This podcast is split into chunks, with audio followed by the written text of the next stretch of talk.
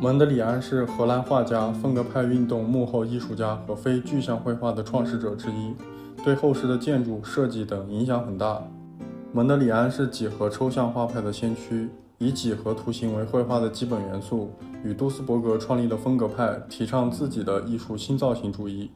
他还认为艺术应根本脱离自然的外在形式，以表现抽象精神为目的，追求人与神统一的绝对境界。也就是现在我们熟知的纯粹抽象。